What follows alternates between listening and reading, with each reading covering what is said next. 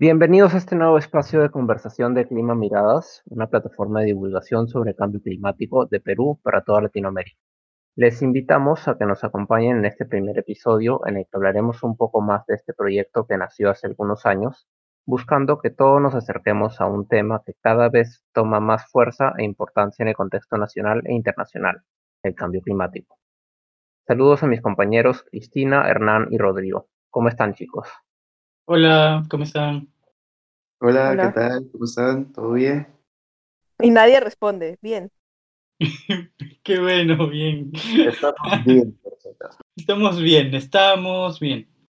Eh, bueno, ¿con quién estamos hablando? Sería bueno conocer a Emilio también. Verdad, yo soy Emilio y justamente soy nuevo en este equipo y he entrado para promover, para mover esta nueva iniciativa del podcast, además de apoyar en otros en otros aspectos, como en el blog.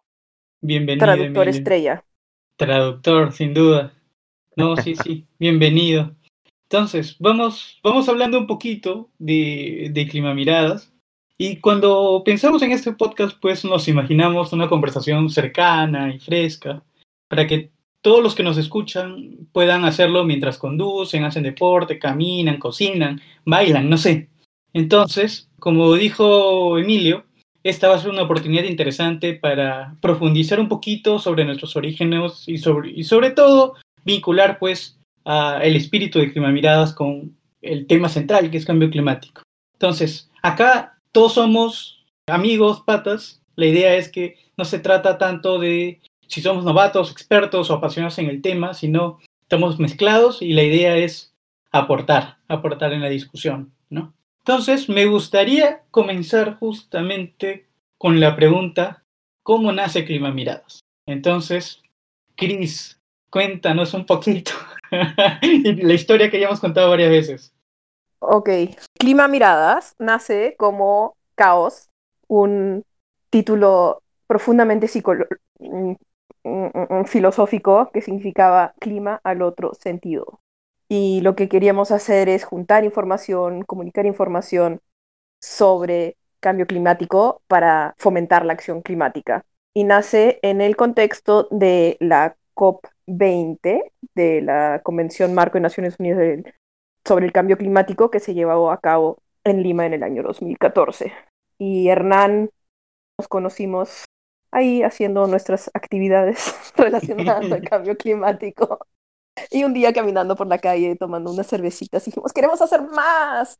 Y sí, nació esa idea y estuvo un poco languidiciente, es una palabra, porque le queríamos dedicar tiempo, pero no lo dedicábamos tiempo porque empezamos a trabajar y muchas cosas que hacer. Y luego el equipo creció con Rodrigo y ahí empezamos a tomarle viada y el paso más importante, feedback externo, siempre muy importante, Rodrigo nos dijo que Caos no va, que ese nombre es terrible. Así que lo cambiamos. Y sí, nació Clima Miradas porque ya siendo tres nos dimos cuenta de que tenemos perspectivas muy distintas para abordar el tema y queríamos reflejar eso en nuestra plataforma. Y luego el equipo siguió creciendo, ahora tenemos Emilio y otras personas más que ya irán conociendo. Exacto. La idea es que puedan conocernos a cada uno de nosotros. Es un equipo muy plural, muy interesante, muy chévere, que ha crecido mucho y justamente respecto al, la primera persona que se incorporó este, a Miradas, bueno, previo al cambio del nombre, es, es Rodrigo. Entonces, Rodri, cuéntanos qué te, con qué te encontraste y cómo, cómo fue tu revolución en Clima Miradas. Hola, eh, gracias por, la, por formar todo este gran equipo que, ahora está creciendo cada vez más y tiene nuevos horizontes. De hecho, cuando vi, y de hecho cuando me comentaste, Hernán, sobre Clima Miradas, lo único que vi fue una página web con bastantes artículos que me, parecían chéveres, me parecían muy interesantes, me parecía que tenían un potencial para compartir y también para motivar la investigación y la redacción de, de, noticias que se mueven en la coyuntura ambiental nacional e internacional. Pero creo que le faltaba un toque, y es un toque que siempre he estado pensando, digamos, sobre los temas ambientales, sobre los temas vinculados al cambio climático, y es que todos estos asuntos siempre son visualizados a través de la ciencia, a través de la política, a través de la economía, pero qué hay a través de las artes, a través del propio campo de las humanidades. Y como vengo del campo de la literatura, una disciplina que se enfoca más en dos aspectos, en criticar ciertos, ciertos temas del mundo y en imaginar. El rol de la, de la imaginación es muy importante para, digamos, establecer eh, nuevos panoramas, pero también para repensar los paradigmas del presente. Entonces, creo que un aporte significativo y es lo que motivó también por el cambio del nombre, que bueno, no, no sé por qué siempre creo que voy a quedar como la figura que, que, dijo, no, ese nombre es terrible, ¿no? Y de hecho me parece pues la Tierra en un cono de helado derritiéndose. Pero ese era un buen, buen logo, ¿ah? de verdad. Creo que el incorporar esta visión humanística, esta visión literaria, esta visión artística a los temas de cambio climático nos permite revolucionar la forma como comunicamos el cambio climático de manera efectiva. Por lo tanto, creo que, y eso durante 2020 que nos atacó con, con toda la pandemia, creo que ayudó bastante a, leer, a reflexionar, a reseñar, a compartir, a recomendar las distintas formas en las que se ha abordado el cambio climático y todo lo referente a la ecología desde la literatura, ¿no? Y no, no hablamos específicamente de literatura académica, de investigaciones, de ensayos, sino también de la, de la ficción. ¿no? Y eso ya vendrá más adelante, a ver si, si exploraremos un poco de ficción climática y, de ecoficción acá eh, en, otros, en otros episodios. Bacán, no sé, Emilio, tú, si tú quieres comentar algo, sería genial. Bueno, yo en este momento solo querría comentar que estoy emocionado y agradecido de poder formar parte de este equipo. No, la verdad no se me había ocurrido antes meterme a este tema del cambio climático y siento que hay mucho por explorar, mucho por leer y mucho por aportar también. Yo sí, una incorporación reciente y genial. Creo, Hernán, que debemos dejar algo en claro. Todos somos acá voluntarios, no recibimos ni un centavo por esto, lo hacemos porque en verdad nos apasiona, nos gusta mucho comunicar, nos gusta investigar, nos gusta escribir y ver nuevas formas de, transmitir el, tema de cambio climático y los, y los asuntos ambientales en nuestro espacio libre, en nuestro espacio en la que nos movemos a través de voluntariado, ¿no? Acá las personas que se han sumado han tenido pleno conocimiento que todo esto es voluntario y lo cual lo hace más bonito, ¿no? No, no sé qué piensan. Es un proyecto de pasión y corazón. Sí, exactamente y desesperación. Hay un tema de desesperación aquí que, solemos manejar a veces de, una forma u otra, porque cada uno tiene sus, trabajos independientes y, a ver, y con esto el tiempo no nos cuadra para meterle mano a clima miradas y que avance, pero ahí le damos, ¿no? Y digamos que con este primer podcast se nota, ¿no? Creo que por eso también ha sido conveniente que se animen a expandir un poco más el equipo y aquí solo estoy yo, pero también nos va a acompañar Catalina en el equipo y... Y Katherine, Katherine que también es, la, ella es la, la, más pequeña, pero con mucha creatividad seguramente nos va a aportar un montón de, de cosas. Entonces, ahí estamos, estamos, de verdad estamos muy contentos, ¿no? Pensar, este, hace año y medio, casi dos, estábamos Cristina, Rodrigo yo repensando clima miradas y ahora somos, ya somos seis. Entonces, la idea es pues que este podcast, que también en contexto del, Día de la Tierra signifique para nosotros una oportunidad para crecer y seguir ofreciendo cosas nuevas, interesantes, ¿no? Y más que aumentar más información de la que ya existe, ayudar a que todos, todas las personas que nos siguen puedan este, encontrar las vías para tener la información a la mano, ¿no? Entonces, eh, Emilio, no sé si tú, tienes algunas preguntas, porque creo que podemos entrar a algunas preguntas interesantes sobre, sobre clima miradas.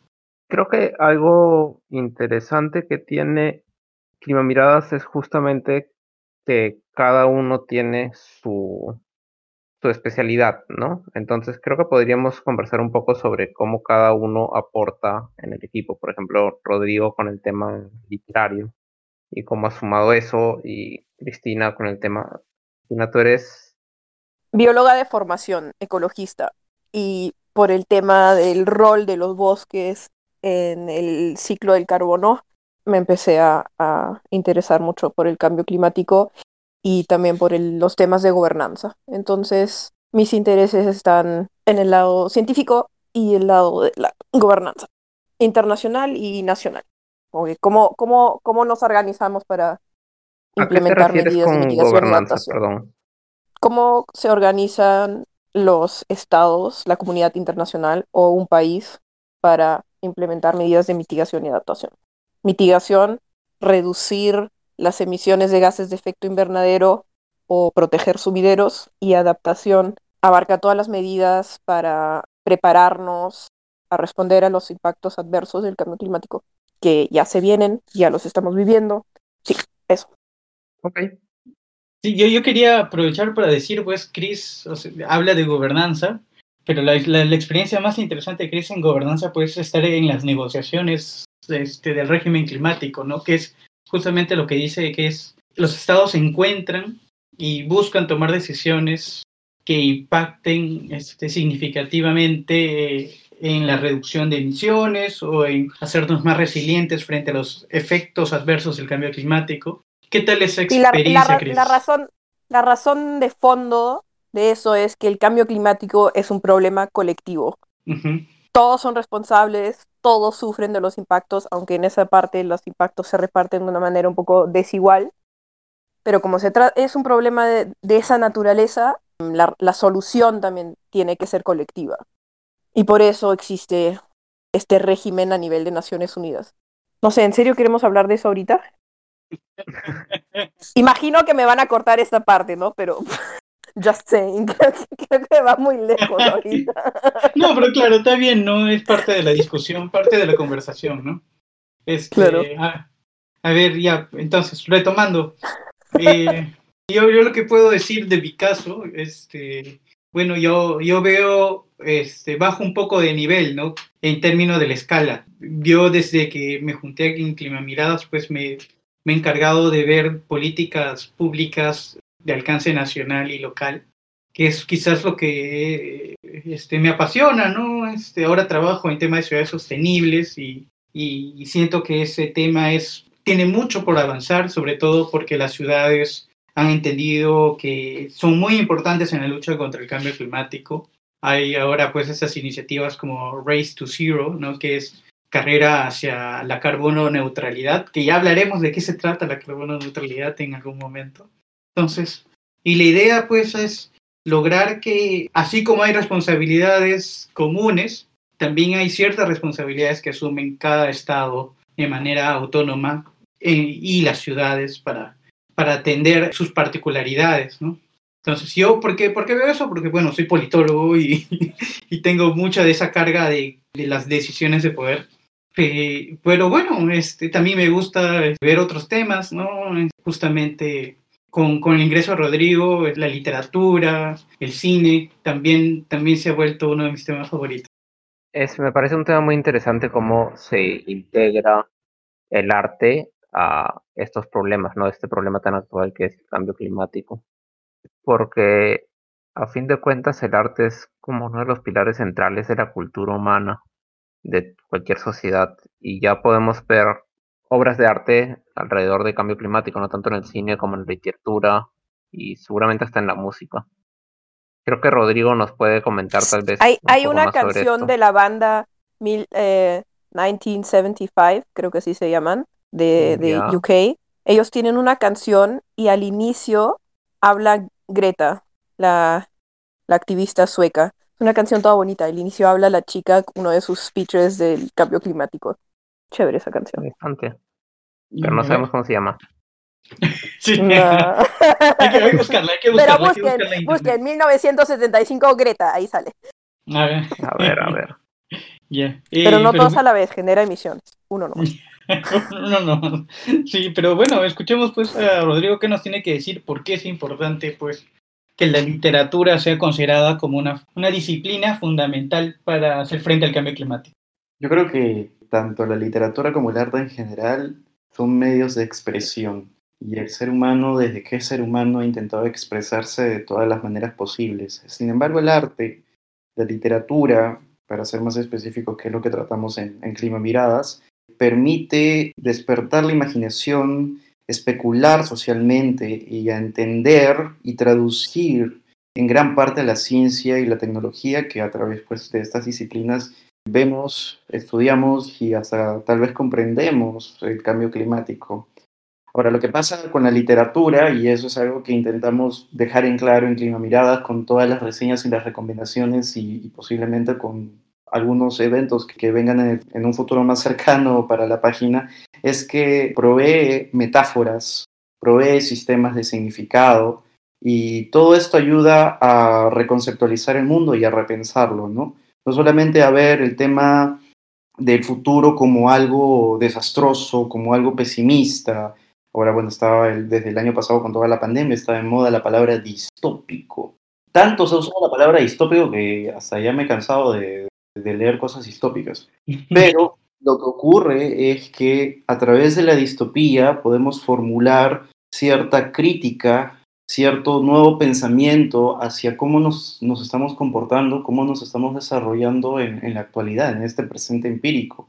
Pero yo creo que también pensar e imaginar futuros utópicos, aunque a veces en cierta utopía podemos encontrar algunas connotaciones distópicas, permite que alcancemos nuevas, tengamos en primer lugar nuevos desafíos, pensemos de forma optimista qué tipo de futuro queremos, no nos proyectemos con decisiones y con soluciones que podrían influir muchísimo, y esto no lo digo yo, lo mencionan diversos autores, que incluyen a la ficción, a la literatura como un proceso para reimaginar el cambio climático, ayudaría mucho a, a, a reformular políticas públicas, a trabajos colectivos, ¿no?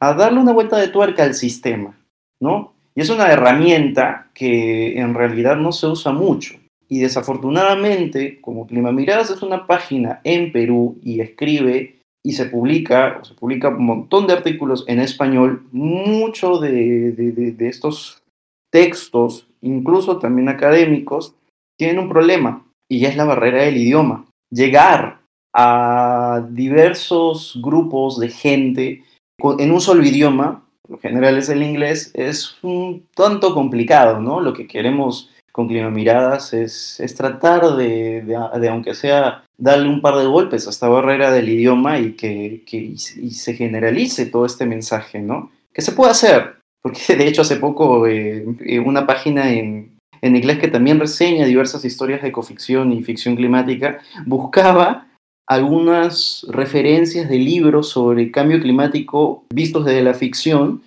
escritas en español y publicadas en Latinoamérica para ver si tenían la traducción al inglés. Yo le dije, no, en realidad primero se escribe en inglés y luego lo traducen al español. Ese es un tema y, y el pobre chico no sabía. A veces ocurre, claro, obviamente, ciertas obras conocidísimas de la literatura latinoamericana que tiende siempre a esta corriente realista, ¿no? Yo estoy harto de la corriente realista, pero bueno, es, siempre, siempre tiene esta, digamos, esta suerte de publicarse a tantos otros idiomas. Pero cuando hablamos de cambio climático, hablamos de temas ambientales, no es al revés. Siempre es de un idioma aparentemente mayor, aparentemente hegemónico, que es el inglés, para el español. Aunque sí poco a poco surgen pues algunas, este, algunas representaciones literarias como la de Juan Álvarez en Colombia, acá desde, desde tiempos del neonigenismo con José María Arguedas, que también incluye a la ecología como parte de todo este sistema de significados que lo, lo integra su literatura. Y así poco a poco, ¿no? Nuevas visiones de, de, ciertos temas ecológicos como este, las industrias extractivas o la contaminación de la contaminación de los campos y cómo esto, digamos, este, repercute en familias que no viven en las urbes, viven en estos lugares, en los campos, y lo integran de repente en una literatura con cierta perspectiva terrorífica como la de Samantha Schweblin en Distancia de Rescate, y así podría seguir enumerando, ¿no? Creo que la producción literaria sobre temas ambientales en Latinoamérica está cada vez, está en auge, ¿no? Está creciendo, creciendo y creciendo y, todavía no ha llegado a este punto tan, tan alto, ¿no? Que digamos, esperemos que no tenga una, no, esperemos que no tenga un, una caída, ¿no? Pero sí, cada vez es más la, la, presentación y eso me alegra y nos ayuda también a, a, nosotros seguir recomendando y, y reseñar, ¿no? Y lo, importante que de Clima Miradas no es que tomemos un libro y digamos, este libro es tal porque ocurre tal historia y te lo recomendamos porque es muy bueno. No, nosotros reseñamos a partir de un tema que vemos es relevante en el libro y ahí vamos analizando con información que encontramos, que investigamos para dar un poquito más de contenido a esa reseña y el por qué el tema es tan discutido y tan eh, recorrido en, cierto libro que tomemos para reseñar, ¿no? Entonces yo creo que nos ayuda a reimaginar, repensar y, a vernos de nuevo nosotros mismos, ¿no? ¿Quiénes somos nosotros y qué hacemos con nuestro entorno? y, de, y, de, los libros que has leído últimamente, ¿cuál es, ¿cuál es tu favorito de los que has reseñado? Porque quizás una de las mayores producciones que hemos tenido en el último, en el último año ha sido reseñas, ¿no? Entonces, ¿cuál, ¿cuál ha sido el que te ha gustado más? No puedo decirte cuál ha sido el que me ha gustado más, porque me han gustado casi todos. Cada uno tiene una forma distinta de abordar el, cambio climático, los temas ambientales, pero te voy a decir del último que está pues en, ya disponible en la página web de Clima Miradas, que es una colección de cuentos de ciencia ficción, relatos clásicos, previa a la publicación de Primavera Silenciosa de Rachel Carson. Fue publicado, si no me equivoco, corrígeme Hernán, en 1962. Ya, previo a esa publicación salieron eh, diversos relatos de diversos escritores de, ciencia ficción que abordan eh, el tema ecológico y cómo las acciones humanas tienen un impacto en el planeta, digamos desde eh, contaminación ambiental, desde extracción de sobreexplotación de recursos, perdón, incluso también de posibles aventuras en otros planetas para saquear sus recursos y crear nuevas civilizaciones, ¿no? a través de todas estas metáforas se ha ido especulando, se ha ido imaginando, se ha ido criticando la relación de la humanidad con el entorno natural y, y de qué manera somos amigos y enemigos al mismo tiempo, ¿no? Este libro de cuentos en inglés, otra vez, tiene como título Nature's Warnings, que si, warnings, que si lo traducimos al español es Las advertencias de la naturaleza. Son historias de, clásicas de ecoficción y pueden encontrar la reseña en la página web de Clima Miradas y también con el enlace por si quieren conseguir el libro. Creo que eso es, ese es el último que he leído, me ha gustado muchísimo. Tiene, si no me equivoco, 13, 13 cuentos, algunos cortitos, otros muy largos, pero muy interesantes que posicionan a la ciencia ficción como un género poco estudiado, poco visto en las escuelas de crítica literaria, pero muy importante para hablar sobre cambio climático. De hecho, Kim Stanley Robinson dice, si hablamos de cambio climático nos enfocamos en el futuro, ¿no? Hablamos de los efectos, de las consecuencias del cambio climático y una forma, un género literario para abordar el cambio climático es sencillamente la ciencia ficción. Kim Stanley Robinson es un escritor destacable, y renombrado en el, campo de la ficción climática, que, bueno, ya comentaremos un poquito más en, otro episodio, ¿no? Una consulta que te quería hacer, Rodrigo, es si hay una distinción clara entre ciencia ficción o literatura en general climática y ecologista. ¿Es lo mismo? ¿Son intercambiables o hay una diferencia? Hablamos que literatura ecológica es un gran conjunto ¿no? que puede incluir eh, ficción como no ficción. En la, no ficción podemos encontrar incluso textos académicos, pero también textos con cierto corte periodístico como una crónica, una reseña, un ensayo, ¿no? breves. Lo que pasa con la ficción, y es un campo que también, eh, por supuesto, está dentro de la literatura ecológica, que puede dividirse de, de tantas maneras, porque hablamos de literatura de ecoficción, pero no toda ecoficción va a estar dentro de lo que es la ciencia ficción, ¿no? Y al mismo tiempo que la misma ficción climática que se enfoca en los impactos del cambio climático en la sociedad, tampoco va a ser siempre ciencia ficción, porque pueden ser historias de diversos géneros. Puede ser romance, puede ser un, thriller político, puede ser un drama familiar, puede ser fantasía. O sea, no todo es ciencia ficción, digamos. ¿ah? Cuando hablamos del futuro, ojo que no, no, no todo es digamos, ciencia ficción. Podemos, y, sobre todo cuando hablamos de cambio climático, podemos abordarlo desde diversos géneros, ¿no? Pero el más popular y el que se ha ido eh, posicionando con una gran este, influencia ha sido la ciencia ficción. Y yo leí algo de un autor que se llama Amitav Ghosh, Él, por ejemplo, critica que el, el género literario más, no sé, el que le dan más laureles, la novela, Ujú. se ha, se ha dedicado muy poco al tema del cambio climático. Que lo, él lo resalta como un, como un fracaso del, de la comunidad de literatos. Y dice, "Pu- la ciencia ficción le es más fácil tal vez tratar el tema, ¿no? Por esto que decía Rodrigo, que te, te proyectas al futuro y ves cosas que todavía no han pasado. Mientras que tratar el cambio climático y sus impactos negativos desde la novela es, es muy ajeno para algunos autores. Es que en realidad puedes tratarlo desde la novela, al final este, vas a seguir reflejando lo que probablemente me pongo en la cabeza de un escritor, pues es... Sí, pero él, él ha Es- escrito una novela súper chévere, se llama Gun Sí. Island, que está localizada en el presente y no menciona las palabras cambio climático en ningún momento, pero es una historia sobre el cambio climático. La ciudad de Venecia, que se le está subiendo el nivel del mar, Claro, la historia de un refugiado de Bangladesh que se tiene que mudar porque también el nivel del mar está subiendo. Eh, sí, está bonita esa sí, novela.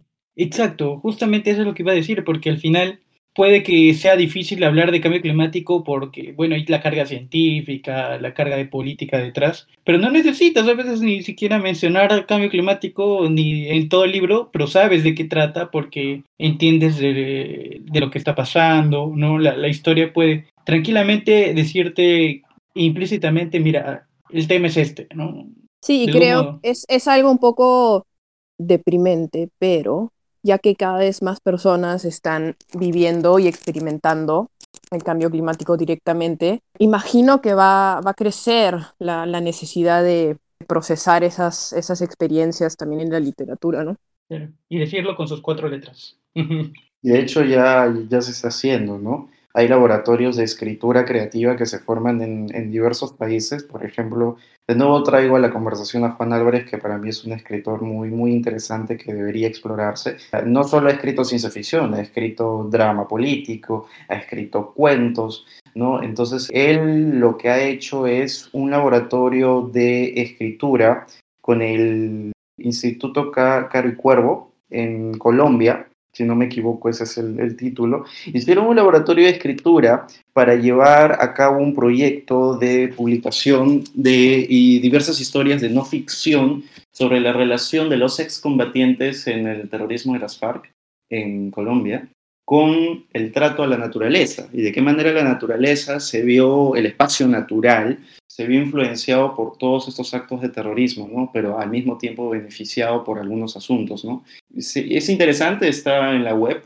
para descarga gratuita y ya poco a poco se está explorando. ¿no? Otro tema muy importante y regreso a Amitav Ghosh, que creo que es interesante y es, es verdad cuando él habla del fracaso de la novela, creo que se habla, habla del fracaso de una novela muy realista, una novela que ocurre en el presente y que la ciencia ficción tiene esta oportunidad de visualizar eh, diversos escenarios, imaginarlos, proponer diversas tramas. Pero Amitav Ghosh tiene algo muy importante y él ha escrito, él ha sido citado varias veces en, en diversos artículos para estructurar una historia sobre el cambio climático, una historia desde la ficción puede ser una ficción realista, una ficción más, llamémosle, fantástica, pero lo que sí menciona Mitav Ghosh es la importancia de describir el escenario, la importancia de todo lo que ocurre en el escenario va a influir en las acciones de los personajes, en a dónde se va a dirigir un personaje, e incluso en las vueltas de tuerca que pueden ocurrir en la, historia, en estos golpes de efectos que cambian de pronto la, dirección de, de una trama, ¿no? El escenario siempre va a influir y el escenario, un escenario cambiante como lo que vemos con el cambio climático, sin necesidad de decir, esto ocurre por el cambio climático, o tal cosa ocurre por el calentamiento global, o tal cosa ocurre por, de nuevo, el cambio climático. No, no es necesario. Uno, a medida que lo va describiendo, te has dado cuenta de que hay mucha relación con, con, cosas que ya se viven. De hecho, hoy día a Jeff Vandermeer, que es un autor estadounidense que publicó la trilogía de novelas Aniquilación, que también tiene un componente de ecoficción, le han dicho que sus novelas son potencialmente distópicas, potencialmente especulativas y que en realidad todo esto parte, es parte de una visión fantástica, pero creo, y respondió el mismo autor, que no hay nada que se relacione con los desastres ambientales y con el cambio climático que, que, no esté ocurriendo ahora, ¿no? Que no sea un tema solamente del futuro, sino que es un tema del presente. Creo que se une también al, al, al discurso de Amitav Ghosh, ¿no? Entonces ahí varios autores re, repiensan, ¿no? De que incluso colocar historias de ciencia ficción tan, tan ubicadas en el presente es válido, ¿no? Uh -huh. Sí, de hecho, muy interesante, porque, bueno, este, la literatura está presente en nosotros y este, ya y hemos podido explorarla en Clima Miradas. Entonces, esta es una pequeña muestra, ¿no? Que dice, dice algo de cómo, cómo venimos trabajando. Yo le quería preguntar a Emilio, más bien, ¿qué es, cómo, te sientes en estos días en Clima Miradas? ¿Qué temas te, te parecen interesantes? ¿Y qué, qué temas te gustaría tocar? Pues me parece muy interesante esta conexión entre el cambio climático y el arte. Yo personalmente no estoy tan, no tengo estos conocimientos de literatura que sí tiene Rodrigo, pero me gustaría tal vez explorar el cambio climático en los videojuegos, que es algo a lo que yo me aboco un poco más. Y de hecho se me ocurren, hay varios juegos que van por el lado más, solamente son post-apocalípticos, pero van por un lado más desastroso. Pero estoy seguro que si busco voy a encontrar algunos que van sobre el cambio climático, tanto durante como después del, del cambio, digamos. El aspecto de los juegos sí es interesante de los videojuegos. Y también hay otros juegos, hay esos, esos serious games. Yo recuerdo que hay un juego, es un juego alemán que te hace jugar negociaciones de cambio climático para llegar ahí a un acuerdo. Sí, es un juego de mesa. Ah, sí. Sí, sí, sí. Voy ¿Cómo a... se llama ese juego? Ay, no me acuerdo, no me acuerdo. Pero tenías tu tarjetita y tenías tus, tus toneladas de, de gases de efecto invernadero. Voy ah, sí. Es que es como para sentarse y pues, fuera a negociar sobre cambio climático. Es, es, raro, pero interesante. Bueno, existen pues estos modelos de Naciones Unidas que te obligan a, a ponerte en el lugar del negociador, pero es más un rol, un juego de roles este, más formalón, más, ¿no? Pero convertirlo en un juego sí. de mesa, bacán. Me parece genial. Hay un juego de mesa interesante que se llama Terraformando Marte, en el que justamente se trata de llevar el cambio climático. Así, ¿Ah, qué bacán. ¿Llevarlo? Claro, es, o sea, eres uno de los primeros colonos, digamos, de Marte y van pasando los años y lo que tienes que hacer es aumentar la temperatura, aumentar los niveles de oxígeno y la presencia de agua. Mm. Ah, mira. Y tienes una serie de recursos como sembrar bacterias, luego ya plantas, animales y otros más extremos como Pero ese, ese, estrellar meteoritos juego, de agua contra el planeta. Ese juego, no sé quién lo habrá creado ya, pero la idea que, ven, que veo ahí es, y lo llamaré, es la, la arrogancia humana de crear, de creer que puede transformar un planeta. Y lo mismo creemos acá algunos locazos, que sí, el cambio climático normal lo podemos manejar. Geoengineering, le metemos partículas minúsculas a la atmósfera que reflejan el sol y ya, chao, no hay problema. No sé, ¿hay, hay un elemento de crítica en ese juego también, a esa, esa, ese pensamiento? No, no, creo que no se toma a sí mismo tan en serio. Ok. Es un es juego. Como, Cristina, no, sé, no sea tan seria. Sí, es un... pero, perdón, pero tenemos... la, la, dimensión crítica está ahí. O sea, por más que, que, no sea muy explícito, está ahí. O sea, ahorita que me acabas de describir el juego, me voy con la trilogía Marte, Marte Verde, Marte Azul y Marte Rojo de Kim Stanley Robinson, o lo que decía Ray Bradbury. O sea, somos tan idiotas de ir a arruinar otro planeta sin haber salvado el que tenemos ahorita. ¿no? Entonces... Probablemente sí, y probablemente sí, que ya hemos dicho ya acá, ya... No me cabe ninguna duda que tenemos esa arrogancia, de hecho ya hay proyectos en camino, ¿no? Como el de Elon Musk que quiere irse a colonizar Marte. Mm. Encontré pues... el juego, se llama Keep It Cool, no, Keep Cool. Keep y cool. es que tú, sí, tú, y uno juega país, o sea, uno es un país y decide qué, qué industrias construir, qué cómo generar su energía y si con eso, con tus decisiones cumples tus compromisos o no y qué impactos eso genera. Sí, sí, sí.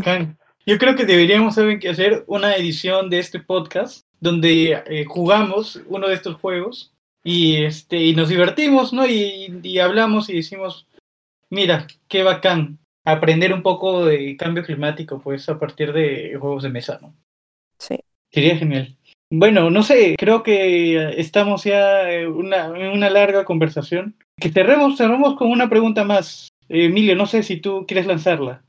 Sí, claro. Bueno, preguntaría a ustedes que tienen más experiencia en este tema, ¿cómo podemos acercarnos al cambio climático siendo que no somos expertos? La mayoría de nuestros oyentes, pero seguramente no son expertos. ¿Qué cursos, libros o materiales podrían recomendarles para consultar, para leer y puedan estar más actualizados y enterados? Número uno, revisen la web de Clima Miradas. Qué arrogante es uno.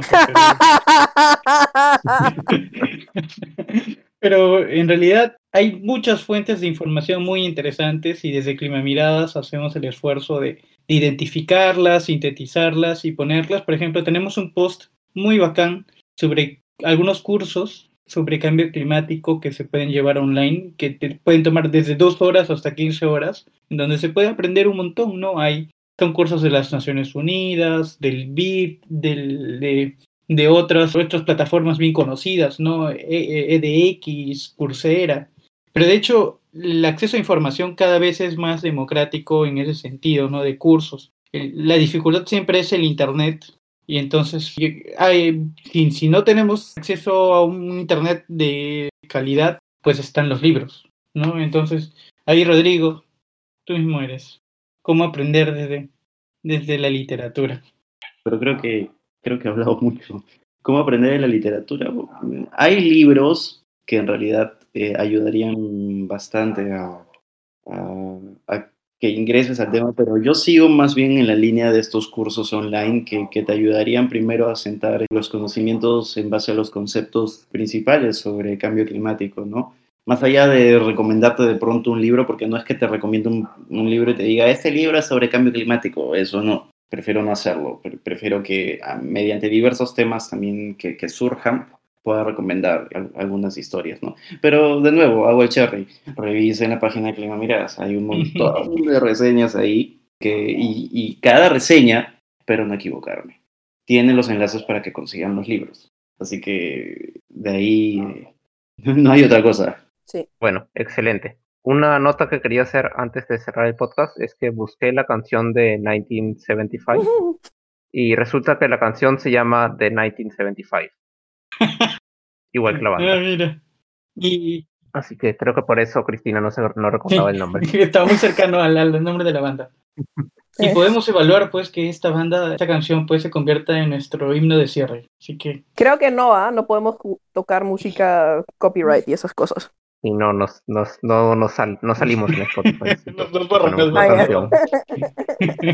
pero será un himno para nosotros, ya, pero bueno. Sí. Eh, Inventémonos nuestro himno, aunque no vayan nuestro intro y nuestro outro, nuestra musiquita. sí. sí. Pero bueno, Chris, ¿tú quieres cerrar? ¿Quieres decir algo? Este, tú eres este, pieza fundamental en Clima Miradas. Bueno, yo diría muchas gracias por escucharnos.